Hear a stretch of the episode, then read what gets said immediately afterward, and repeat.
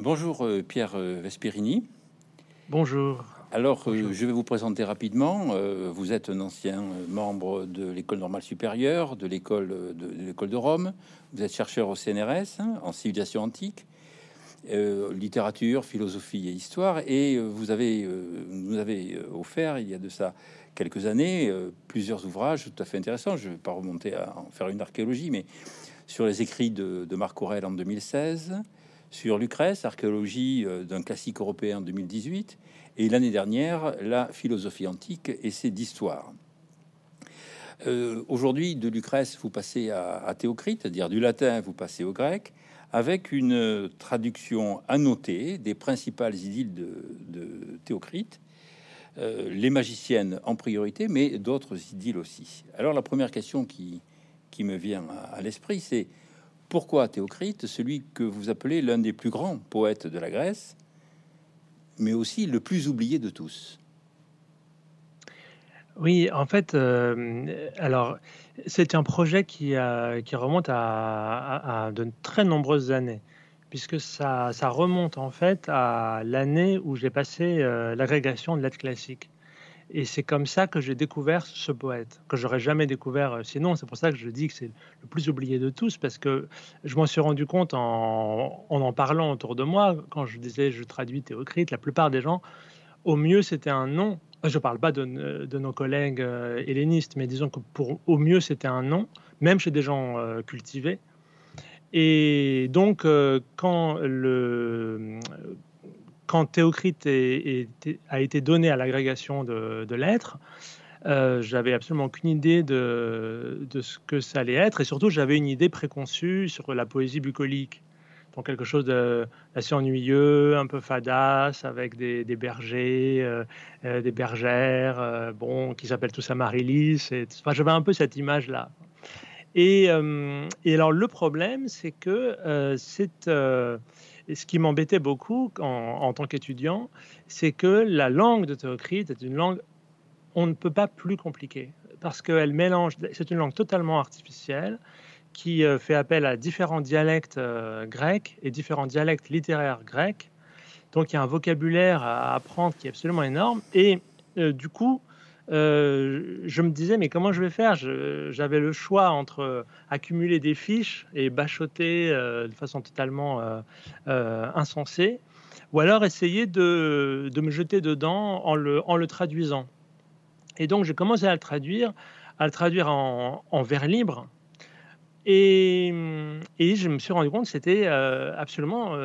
moi, ça m'a complètement emporté. J'étais totalement euh, séduit par euh, Théocrite et en lisant ma traduction autour de moi, je voyais que ça plaisait euh, également. Donc en fait, j'avais donc une espèce de noyau de ce travail depuis très très longtemps.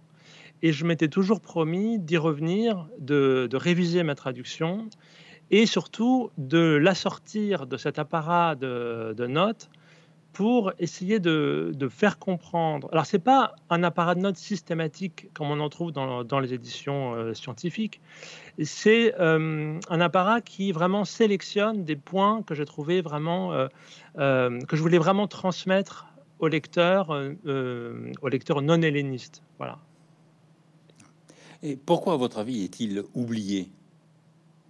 Est-ce sa langue qui l'a fait oublier? Ça, c'est vraiment une, question absolument passionnante parce que j'ai remarqué en travaillant sur euh, Théocrite que euh, il était jusqu'au XVIIIe siècle considéré vraiment comme l'un des grands poètes euh, grecs, donc au même rang que Homère, que Aristophane ou Échille encore, euh, encore, encore Nietzsche euh, le, cite vraiment parmi euh, quelques, vraiment cinq, enfin moins de dix grands génies de la littérature universelle. Il y a, Théocrite, Homère, Shakespeare, Goethe. c'est vraiment de ce niveau-là et à juste titre. Alors qu'est-ce qui s'est passé? Je pense que ça a à voir avec l'avènement d'une civilisation dont les valeurs sont des valeurs bourgeoises, donc des valeurs qui euh, qui privilégie l'utilité de la culture. Il faut que la culture soit utile. Il faut que la culture serve à quelque chose. Bon, c'est un énorme euh, problème.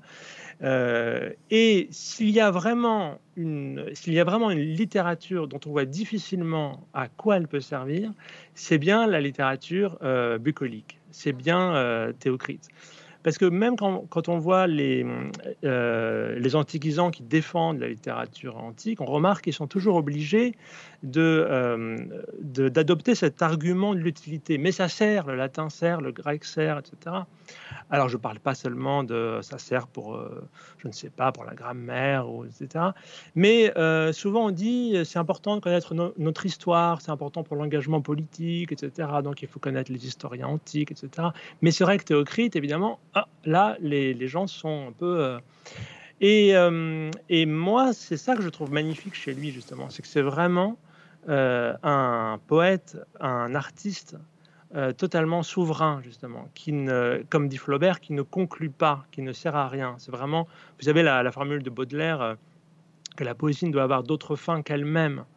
Et donc, c'est vraiment ça, Théocrite. C'est vraiment un, un poète comme, euh, comme Flaubert l'entendait. Je cite dans ma préface euh, une lettre, euh, enfin une critique de Truffaut à propos de, de Matisse. Voilà, c'est ce genre d'artiste. C'est quelqu'un qui fait du beau. Voilà. Et donc je pense que à partir du 19e siècle, il a été considéré, mais ça s'est pas fait. Il n'y a pas une conjuration contre lui, mais enfin il était plus, il était plus récupérable. Voilà. Alors qu'avant, dans la culture aristocratique, euh, bien évidemment, la, bucolique faisait partie de, la, culture. Et puis je pense aussi que cette, euh, cette culture bourgeoise avait justement la détestation de ce que le genre bucolique était devenu. Il y a des pages chez Hegel, par exemple, contre la bucolique. Bon. Et ça, je pense, a beaucoup nuit à, à Théocrite.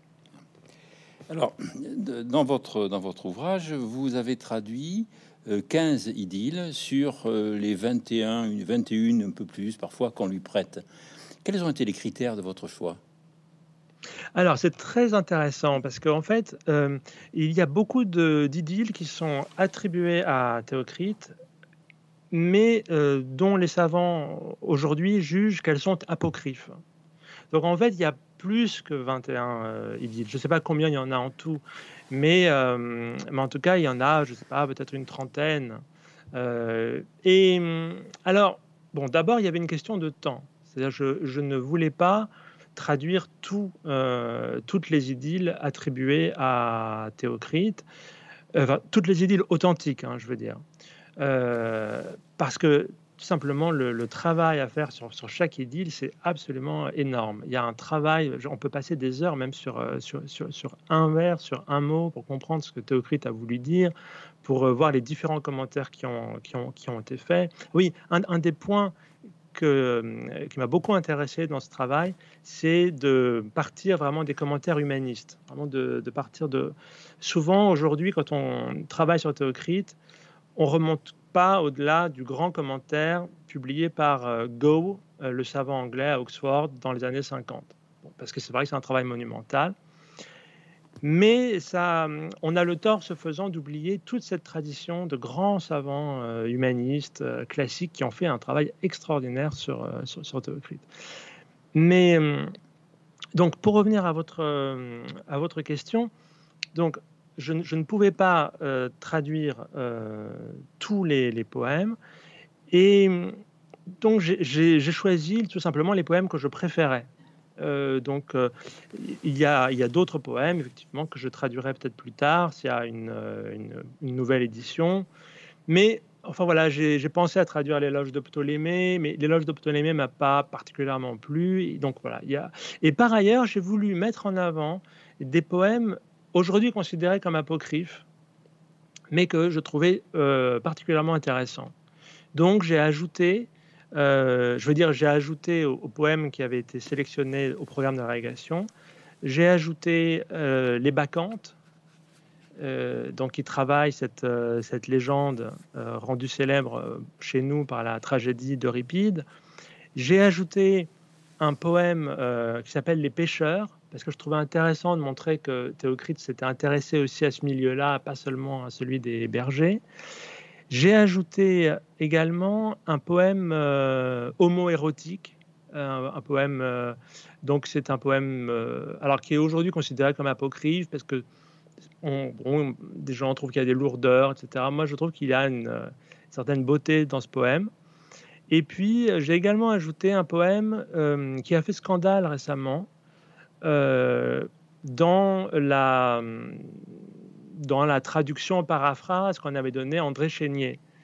Euh, c'est l'Oaristis. Donc Oaristis, c'est un titre d'ailleurs qui vient des humanistes, c'est pas un titre des, manuscrits. Et c'est un euh, qui est absolument saisissant, euh, qui donc met en scène un dialogue entre un jeune berger et, et la fille d'un et la fille, je ne sais pas, d'un paysan ou d'un propriétaire des environs. Et, euh, et, ce, cet échange débouche sur un viol. Donc, euh, euh, Chénier, alors ce poème était extrêmement célèbre, extrêmement apprécié dans la tradition savante, dans la tradition humaniste. On a une traduction par Grotius, par exemple. Donc, Chénier l'a, l'a, traduit et paraphrasé en français. Euh, on en voit des échos chez Hugo. j'en ai retrouvé des, échos chez Hugo également. Et donc voilà, ce, poème, donc il, a fait scandale quand Chénier était à l'agrégation de lettres euh, modernes, évidemment. Et euh, donc la question se posait est-ce qu'il faut faire étudier ou pas ce poème? Et donc j'ai pensé que c'était important d'avoir ce, poème également à cause de son importance dans la tradition mais aussi parce que c'est un, c'est un, c'est un poème qui est absolument euh, euh, saisissant. C'est vraiment un, poème très très fort. Euh, puisqu'on évoque les questions de la traduction, j'ai été frappé par le fait que vous avez cherché à respecter la versification. C'est-à-dire que vous avez traduit un vers de Théocrite par un vers français. qu'avez-vous recherché en, respectant cette versification? Alors là, c'est vraiment, si vous voulez, c'est, je, vous remercie de, d'avoir euh, noté ça. C'est parce que, bon, si vous voulez, euh, encore une fois, cette traduction ne prétendait pas remplacer les traductions existantes en français. Euh, donc, on trouve aux, belles lettres et même également chez, chez l'éditeur Orphée la différence, une très belle traduction en prose par Maurice Chapaz. Donc, ce que j'ai voulu faire, c'est essayer de, au fond, de faire un peu, euh, euh, d'essayer de faire un texte poétique. Alors, ça veut dire non pas évidemment broder, parce que je ne suis pas du tout euh, poète, mais essayer de, rendre en français quelque chose qui puisse donner un texte poétique.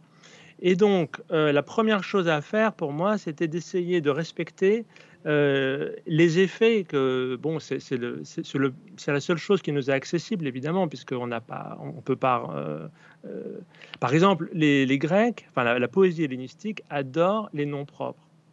donc les, il y a, des vers qui sont faits quasiment qu'avec des, des, noms propres. Bon, ça, souvent, j'ai coupé dans ces noms propres parce que nous, on n'a pas la même sensibilité. Ça risquerait simplement, ça aurait risqué simplement de charger la, lecture. Mais en tout cas, ce qu'on peut euh, garder, c'est cet ordre des mots, cet ordre du sens, disons. Et alors, c'est vrai que j'ai essayé le plus possible de, euh, de garder les effets d'enjambement, euh, les effets de surprise, les effets de rupture, et ça, et voilà. Donc c'était un, un, principe esthétique de, de la traduction. justement, dans la traduction, il y, a, il, y a, il y a, un titre qui m'a un petit peu surpris. C'est le, c'est le, c'est Comos. Comos, qui est un peu la procession dionysiaque, euh, qui a donné le mot, c'est bien le mot comédie. Donc c'est quand même une procession, euh, une procession dionysiaque un peu bruyante. Et vous le traduisez par sérénade. Oui, alors, il faut dire à nos auditeurs, euh, en fait, euh, quel est le sujet de ce poème, en fait? Parce qu'effectivement, vous avez absolument raison. Mais alors, c'est très curieux. Euh, c'est très curieux.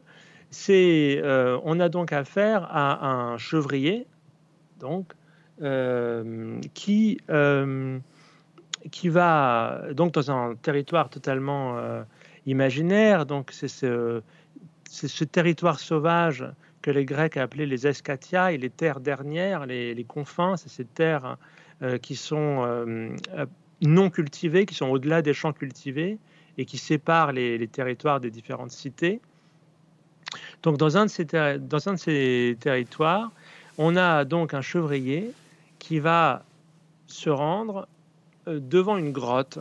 Dans cette grotte vit alors une nymphe qui s'appelle Amaryllis et il, donc il, il, va effectivement lui chanter un poème, un poème d'amour.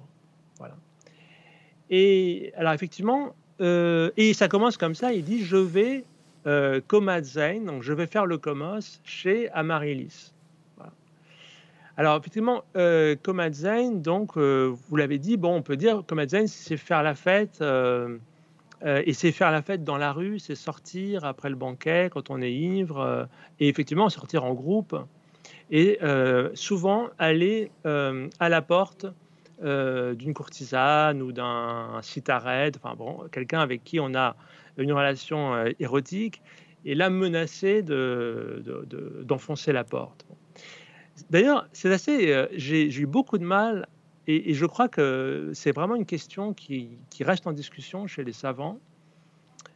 toutes ces scènes de, de comos qu'on voit dans la littérature hellénistique euh, on n'arrive pas à savoir si vraiment dans la vie réelle, il y avait des. Vraiment, les gens enfonçaient vraiment la porte. Bon, il y a, un autre poème, Les magiciennes, dont vous avez, euh, auquel vous avez fait allusion, où un amant euh, dit qu'il aurait pu, si on n'avait pas ouvert la porte, attaquer la maison avec des haches et des torches avec ses amis, etc.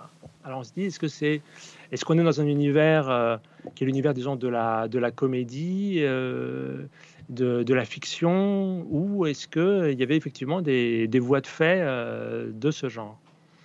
Alors, donc le titre de ce poème est extrêmement euh, curieux. Pourquoi est-ce que euh, les manuscrits, d'ailleurs, c'est pas certains manuscrits donnent d'autres titres. Certains disent Amaryllis, par exemple. Je, je pense qu'il y a quand même quelque chose de bizarre dans cette, dans cette dans cet homme qui va faire la fête, qui dit je vais, je vais faire la fête, mais qui est seul, effectivement. Euh, déjà, ça, euh, c'est bizarre. Alors, j'ai choisi Sérénade parce qu'effectivement, euh, lors des comoys, il, il, les comoys pouvaient donner lieu à, des sérénades. Donc, quelqu'un chante, mais ça ne veut pas dire qu'il est seul. C'est-à-dire qu'il peut y avoir des gens autour qui font du bruit, qui, rigolent, etc.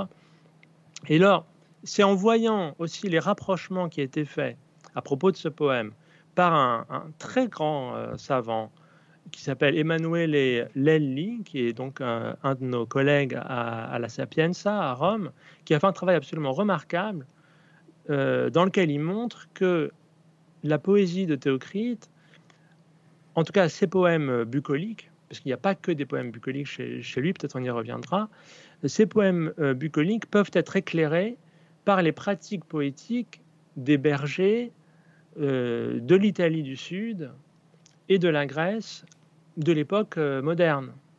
Il a conduit des centaines et des centaines d'entretiens dans les campagnes qui euh, éclairent d'une façon incroyable la poésie de Théocrite. Et ça, c'est très important parce que, parce que on a, depuis quelques années, l'opinion commune autour de Théocrite, c'est qu'en fait, tout ça, c'est que de la fiction, en gros, il n'a jamais rencontré de berger. Euh, c'est des bergers qui n'existent que dans son imagination, euh, dans sa.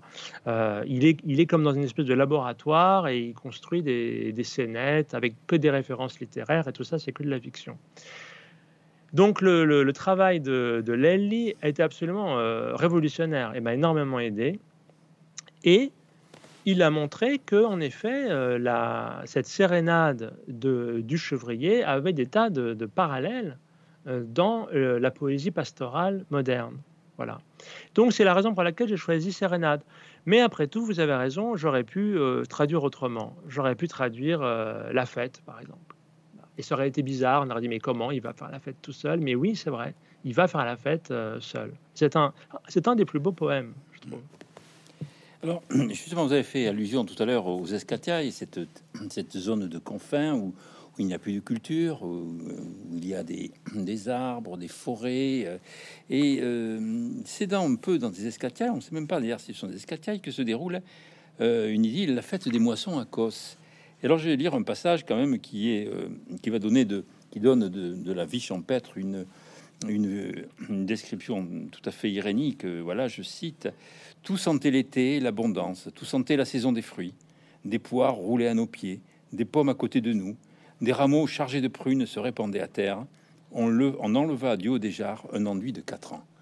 C'est un passage qui, d'abord, qui historiquement est tout à fait intéressant parce qu'il montre qu'on était capable euh, à Kos et donc partout en Grèce de connaître l'année des, euh, vins. Un enduit de 4 ans, donc il le connaît.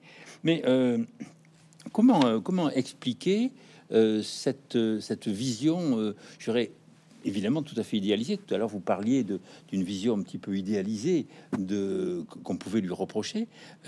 comment expliquer cette, cette, cette vision Est-ce est de son époque ou est-ce de Théocrite ou SD2, bien sûr, peut-être? Alors ça, c'est vraiment une question euh, qui n'arrête pas de me tarauder euh, encore aujourd'hui.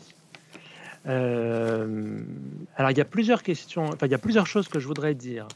D'abord, le passage que vous avez cité, en fait, il est assez exceptionnel dans le dans l'œuvre de Théocrite. Et parce que justement, c'est bon ce que les savants appellent un locus amoenus, donc un, un lieu du bonheur. Bon. et euh, et c'est pas, et ça se passe pas justement euh, comme vous le suggériez. C'est pas exactement, on n'est pas dans, les escatiailles. On est dans un dans un domaine. Euh, on, est chez un riche propriétaire. On est dans son pressoir. Et là, on va célébrer la, fête du battage des blés. Euh, donc c'est, euh, je suis un enfant de la ville, donc pour moi c'est tout ça, c'est des choses que je découvrais, que je découvrais en traduisant. Donc on, sépare les épis des, grains, etc. Je ne veux pas rentrer dans, les détails parce que je parlerai de ce que je connais pas, mais ce que je sais c'est que euh, c'est une fête qui est tout à fait attestée également à l'époque moderne, la fête du battage des blés. Euh, qui va de pair d'ailleurs souvent avec, euh, un, avec un travail autour de la vigne. C'est aussi le moment où on va enlever euh, les, sarments superflus pour permettre une meilleure croissance des, sarments qu'on va garder. C'est pour ça qu'il est question de raisin aussi, de, de grappes de, de raisin. Donc c'est une fête des grains et une fête des raisins. Et ça a lieu au solstice d'été. Donc c'est euh, c'est vraiment une, une, euh, fête, euh, une fête tout à fait extraordinaire. Mais les donc, là, on est vraiment en plein dans le territoire des champs cultivés, si vous voulez. On est vraiment dans, dans, ce territoire-là. Les escatiailles, c'est justement, au contraire, quelque chose de beaucoup plus sauvage, de beaucoup plus inquiétant. Ça peut être un rivage désolé, c'est là où se passent les, les pêcheurs ça peut être une source abandonnée euh, où il y a des nymphes euh, menaçantes, ce qu'il y a dans Ilas.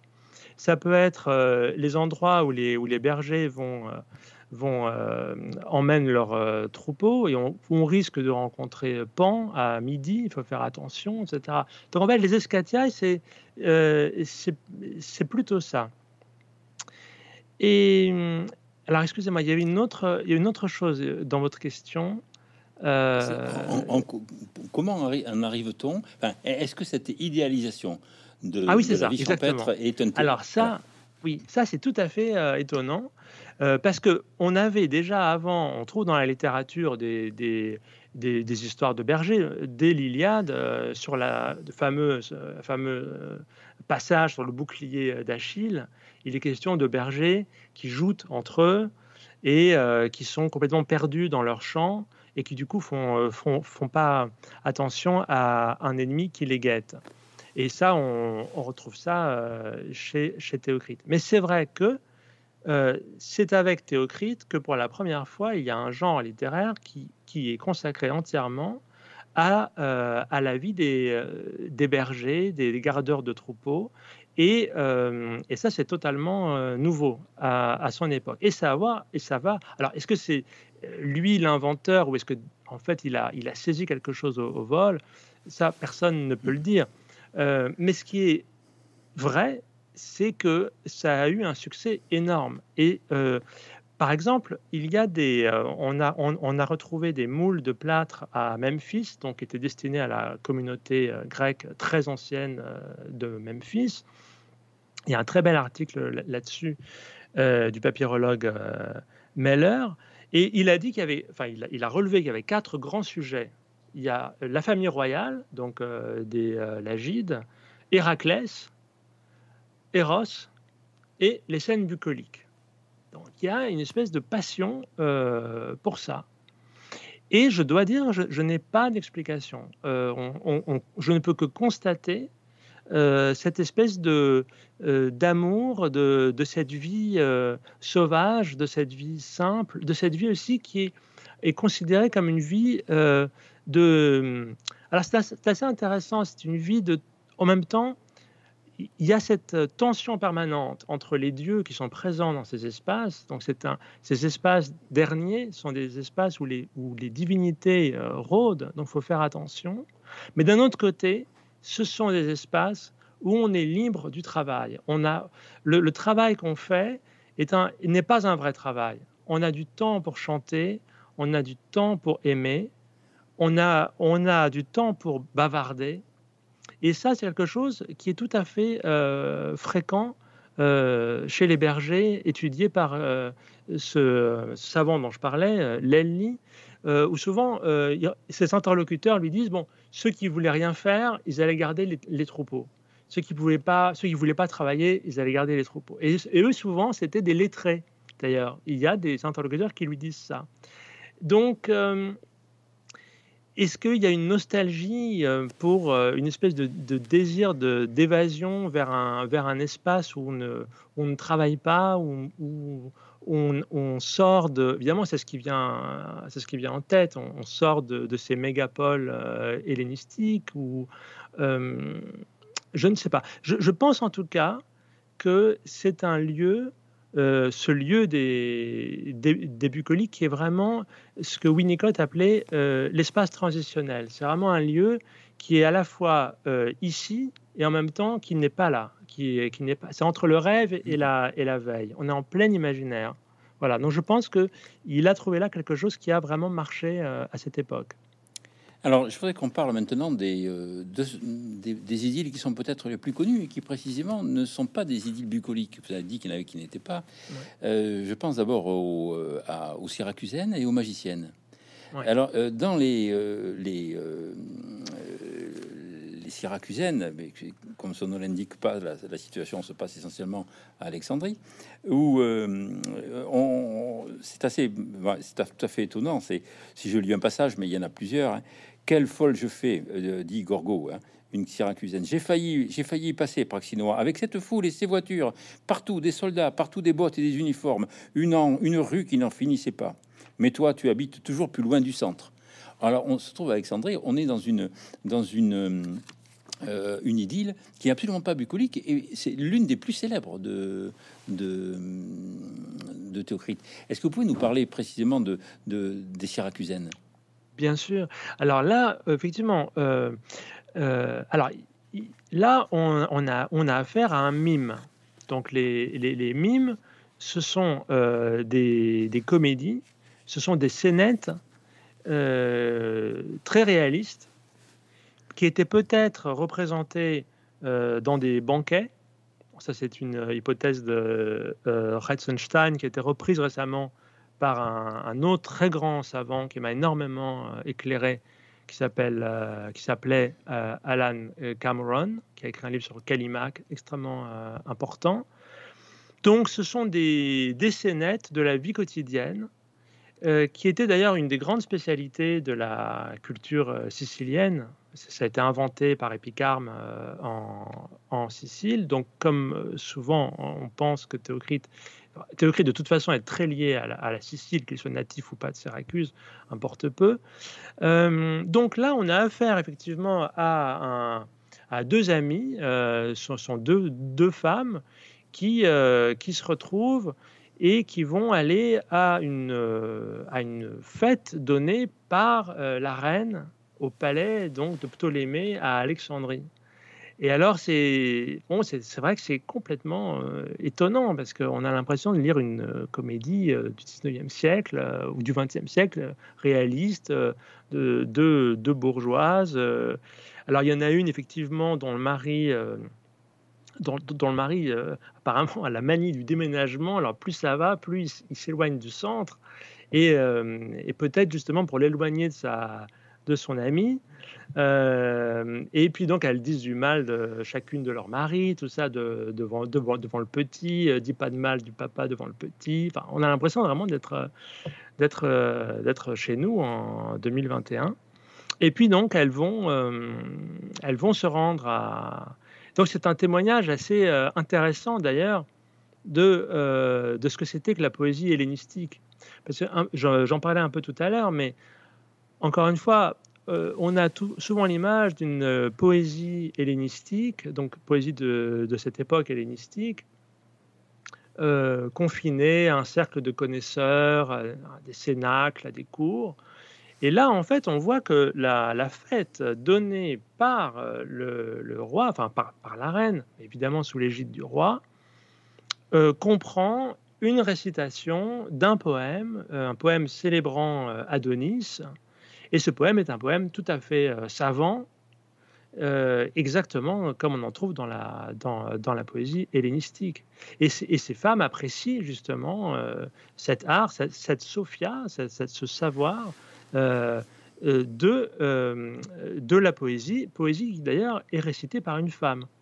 C'est une, une poétesse qui va interpréter elle-même son chant. Donc ça, ça nous rappelle aussi que la poésie hellénistique n'était pas une, euh, une poésie euh, qu'on euh, qu'on lisait chez soi. C'était d'abord une poésie qui se produisait, qui faisait l'objet de, de performances. Et donc c'est un, des, un des poèmes les, les plus longs.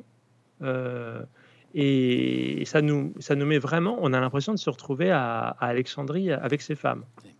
Et il y a un autre poème qui est tout à fait intéressant aussi, puisqu'il révèle aussi des traditions euh, un peu religieuses grecques, ce sont les magiciennes. Hein. Vous allez nous dire un petit peu quel est le thème. Mais euh, moi, puisque j'ai, euh, bon, je suis également spécialiste un petit peu de grec et notamment d'épigraphie, et j'ai trouvé, quand dans votre traduction et puis dans le texte originel, les, les, magiciennes qui saluent terrifi terrifiante Hécate, divinité ctonienne, divinité du sol. Où, et on a trouvé à Athènes, par exemple, à Athènes, on a trouvé ce qu'on appelait des tablettes des fictions qu'on enterrait, hein, des lamelles de plomb qu'on enterrait dans le sol pour, pour et on utilise le même mot qu'utilise Théocrite, le verbe katadéo, enchaîner, lier, on enchaîne. Alors ça c'est un témoignage, un témoignage tout à fait intéressant. Euh, comment situez-vous les, euh, les magiciennes dans l'œuvre de Théocrite? Alors, euh, très particulier aussi. D'abord, Pardon? C'est très particulier aussi. C'est ah oui oui. Alors là encore c'est un. Alors là encore c'est comme les Syracusaines, c'est un mime. Oui. D'ailleurs, on a un, mime euh, d'Hérondas, euh, donc euh, qu'on a retrouvé, dont on a retrouvé pas mal de, mimes grâce à un papyrus au siècle dernier. Donc, et Hérondas avait fait aussi un, poème sur le même thème. donc le thème, c'est celui d'une. alors c'est très intéressant justement. C'est un poème que je trouvais très mystérieux parce que il s'agit d'une euh, jeune fille euh, qui a l'air de ne pas avoir de famille, qui, euh, qui, est, qui donc était une, une jeune vierge, une, une parthénos, mais apparemment sans personne autour d'elle, qui est tombée amoureuse d'un jeune homme, un, un, jeune, un jeune homme de la jeunesse dorée euh, de Kos, ça se passe à Kos, euh, l'action. Et elle l'a fait venir euh, parce qu'il s'entraînait à la palestre. alors, une jeune fille d'un certain rang, disons, ne pouvait pas toute seule comme ça aller aborder un garçon, donc elle, elle envoie une esclave. elle envoie une esclave pour lui dire voilà que voilà qu'elle aimerait bien le, faire sa connaissance. Donc le, enfin, cette femme esclave euh, de euh, Simaïta, elle s'appelle cette jeune fille, va chercher euh, ce jeune homme qui s'appelle Delphis. Et évidemment, il arrive chez Simaïta Et, là, donc, ils font l'amour, et puis il vient souvent chez elle. ils ont une liaison. Tout ça, encore une fois, on a l'impression que cette jeune fille vit seule, une parthénos qui, vit seule. Et puis un beau jour, j'allais dire évidemment, parce que tout le, tout le poème nous invite à, à cette conclusion, bah, plus de Delphi, ça donne plus de nouvelles, euh, il vient plus, tout ça. Et alors là, donc du coup, euh, bon, elle est très malheureuse, euh, elle souffre énormément, et elle va donc se livrer à une opération de magie amoureuse. Donc, la magie amoureuse, ça consiste à faire en sorte que, ou bien ça, consiste à faire en sorte qu'une personne euh, soit folle de vous. Donc, et donc vous allez euh, l'attirer de façon irrésistible. Le, mot technique euh, qui est employé, c'est Elkain. Donc il faut, c'est une espèce d'attraction magnétique à laquelle l'autre ne pourra pas résister. Et alors c'est ça qui se passe dans ce, poème. Mais ce qui est magnifique dans ce poème, c'est l'expression de la souffrance amoureuse. au fond, c'est euh, bien sûr c'est fascinant. Moi été fasciné par euh, toutes ces techniques euh, magiques. C'est fascinant. Notamment, ce qui est fascinant, c'est ce mélange à la fois de termes qui effectivement sont attestés, comme vous l'avez dit, par les sources archéologiques ou épigraphiques ou magiques, enfin les papyrus magiques, et en même temps des choses qui sont pas attestées. Par exemple à un moment donné, euh, il est question du, torcol, hein, et ça, ce n'est pas euh, attesté.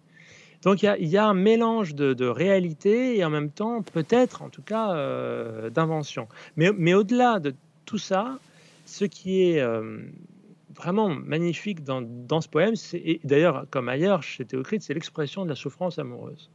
Et ça, c'est quelque chose, c'est une des choses qui, je trouve, auquel je pense on est encore sensible euh, aujourd'hui. C'est euh, cette, euh, en même temps, c'est à la fois une célébration et une, et une expression, c'est l'expression de ce que c'est que le désir, avec à la fois la, le plaisir de, l'amour, le, bonheur que donne l'amour, et en même temps l'énorme souffrance que peut donner également l'amour.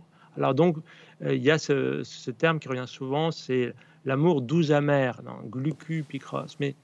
En fait, doux amer, c'est toujours un petit peu faible. C'est ni doux ni amer. C'est à la fois le, maximum de plaisir qu'on puisse atteindre et en même temps le maximum de, euh, souffrance qu'on puisse connaître. Et, donc ça, c'est ce qu'il y a de plus beau. Pardon. avec toute avec l'anaphore qui revient euh, par définition, tourne, corno, euh, torcole, conduit mon homme. On le voit huit fois dans le poème. C'est euh, cette, cette anaphore est vraiment tout à fait captivante. Quoi. oui, oui, oui. non.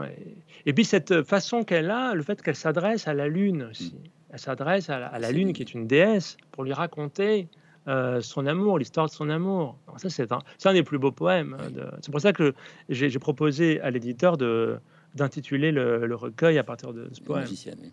Alors, euh, dans l'œuvre de Théocrite, euh, on, devine chez lui une connaissance encyclopédique, à la fois des mythes, à la fois, et notamment, de, enfin, et du texte homérique.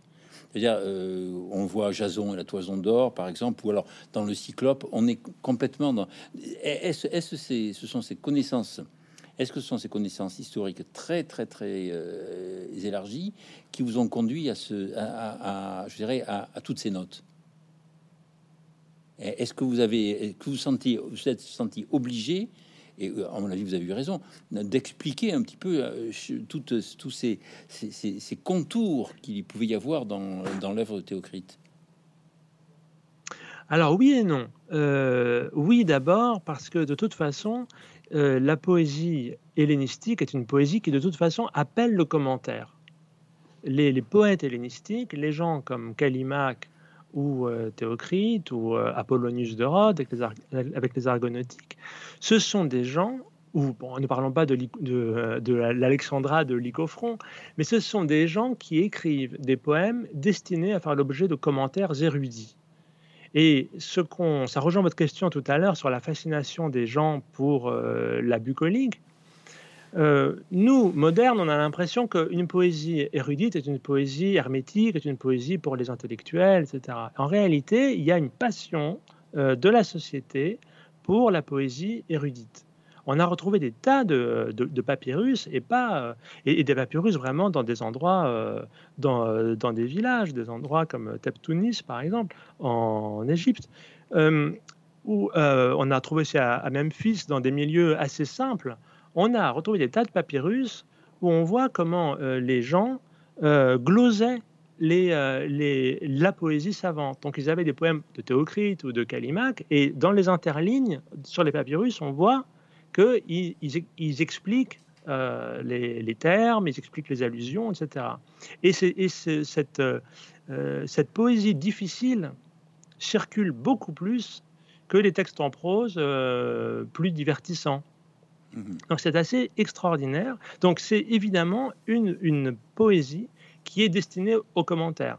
Donc on ne peut pas donner cette poésie sans un minimum de, sans un minimum de, commentaires. Et c'est aussi la raison pour laquelle ils adorent les, noms propres. Parce que les noms propres, souvent, ce n'est pas des noms propres, genre euh, Héraclès ou Zeus, c'est vraiment des noms, des, des, épiclèses de divinités, vraiment, euh, a été chercher je ne sais où. Et même à l'époque, les, gens ne savent pas. Euh, exactement expliquer euh, tel ou tel, ne savent pas identifier tel ou tel récipient, un mot pour désigner un récipient, comme kissibion par exemple, ils ne savent pas exactement ce qu'il ce veut désigner par là. C'est un vase, un pot, un bol. Euh, et euh, donc il y a vraiment une, une passion pour cette poésie savante qui exige, qui appelle la note à part ça, euh, les, notes que j'ai faites ne sont pas simplement des. Je n'ai pas voulu seulement éclairer les allusions. Et euh, ce que j'ai voulu aussi, c'est donner euh, des éléments qui permettaient de comprendre ce qui allait de soi pour le public de l'époque, mais qui ne va plus de, soi aujourd'hui. Par exemple, ce que représente l'heure de midi, par exemple.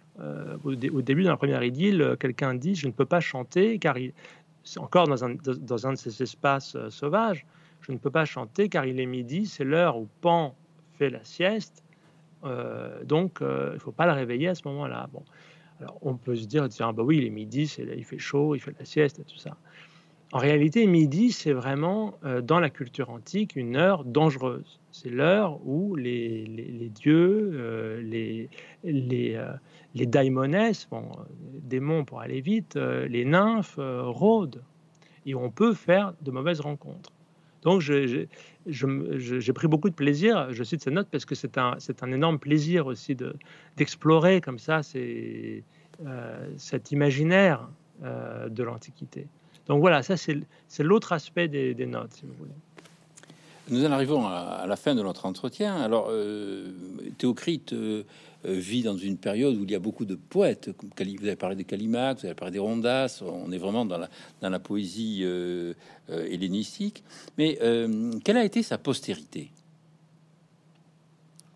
La postérité antique, pas forcément en grec. Il a eu, il a eu une postérité immense. Il, est, comme je le disais au début, il, a, il était considéré comme un des plus grands poètes grecs. Euh, sa première, euh, la première étape, euh, pour nous en tout cas, puisqu'on a perdu tellement de la littérature antique, donc je, je, prends la précaution de dire pour nous, mais la, première grande étape, évidemment, ce sont les bucoliques de Virgile. J'ai envie de dire, bon, mais c'est un peu méchant, mais j'ai envie de dire en même temps, c'était la, la fin. Parce que c'est vrai que quand on compare Théocrite et les bucoliques de Virgile, on est, enfin en tout cas, je ne suis pas le seul à, le dire. C'est un, en fait, en fait, c'est une espèce de lieu commun, d'ailleurs, qu'on rencontre euh, chez les, euh, chez les commentateurs anciens. Euh, c'est vrai que Virgile banalise beaucoup Théocrite. Virgile enlève souvent l'aspect un peu âpre, un peu sauvage, un peu de mauvais goût de Théocrite. par exemple, on parlait de cette fameuse idylle du comos tout à l'heure. Ce chevrier, à un moment donné, il dit Si tu ne me reçois pas, je me pendrai. Bon. Alors, se pendre, c'est vraiment de très mauvais goût. alors, Virgile a repris le verbe, mais il a dit Je me tuerai, tu, me forceras à mourir. Bon, alors, quand les commentateurs humanistes voyaient ça, euh, par exemple, Henri Estienne, par exemple, il Ah, pourquoi est-ce que Virgile a fait ça euh, En même temps, c'est vrai que c'est tellement de mauvais goût. Euh, voyez Donc, il y a cet aspect de, mauvais goût. D'ailleurs, pour revenir à votre question de, tout à l'heure, effectivement, au 19e siècle, j'ai trouvé des textes qui parlent du mauvais goût de Théocrite. Il y a vraiment des choses qu'on ne peut pas faire lire ça. C'est vrai qu'il y a des choses grossières, il, y a, des mots tout à fait obscènes parfois même. Donc, Enfin, en tout cas, la première grande étape de sa réception, c'est les bucoliques euh, de Virgile. évidemment, euh, comme chacun sait, vont avoir un énorme succès. Mais en même temps, je, vous le dis, c'est un petit peu en même temps la fin, en même temps, de ce que voulait faire euh, Théocrite, parce que c'est l'invention d'une espèce d'Arcadie. D'ailleurs, il n'y a pas d'Arcadie chez, chez Théocrite. C'est vraiment Rome qui invente cette Arcadie heureuse. Euh, justement avec cette image un petit peu euh, fade, sans violence, euh, sans, sans, inquiétude. Et donc, bon, bah, à partir de là, donc il y a cette postérité qui passe par Virgile, puisque en fait, il y a une postérité à la fois immédiate, des gens qui lisent Théocrite, et puis des gens qui vont lire des gens qui ont, lu Théocrite. on voit comme ça. et du côté grec, Théocrite, euh, par exemple, dans, les commentaires qui ont conflué chez Eustate de Thessalonique à, l'Iliade d'Homère, on, voit que Théocrite est constamment confronté à Homère. On voit euh, comment Théocrite euh, a traité tel sujet, est-ce qu'il a mieux fait ou moins bien fait qu'Homère. Donc Théocrite est vraiment un élément du canon. Et ça va continuer comme ça euh, euh, encore, euh, encore hier, je voyais que la, un, des, un des plus célèbres poèmes de Coleridge, le poète anglais, c'est le, rêve de Kubla Khan. Et donc, il, il, explique un petit peu au début ce qu'il a voulu faire dans ce poème, et puis à la fin, il, cite Théocrite, il dit Demain, mon chant sera, sera, sera plus doux, sera, sera plus délicieux. Donc ça, c'est du Théocrite. Donc on peut se dire, euh, Coleridge euh, lit Théocrite, mais en fait, en fait non, il lit Milton qui lit Théocrite. Euh, et, qui a imité Théocrite dans Lycidas, un, des plus célèbres poèmes de euh, Milton. Donc il y a comme ça une, une postérité immense de, de Théocrite euh, et je n'ai pas l'impression qu'elle ait été euh, vraiment étudiée euh, de façon systématique. En tout cas, je n'ai pas rencontré de, travaux là-dessus, mais je pense que ce serait effectivement une chose à faire d'étudier la postérité de, Théocrite dans la littérature européenne. Eh bien, Pierre Vesperini, je vous remercie. Donc, je rappelle le titre de votre livre, Théocrite, les magiciennes et autres idylles, et c'est publié dans la collection Poésie de Gallimard. Merci beaucoup pour cette euh, lecture euh, tout à fait passionnante et je dirais presque enchanteresse. Merci beaucoup. Merci. Au revoir. Au revoir.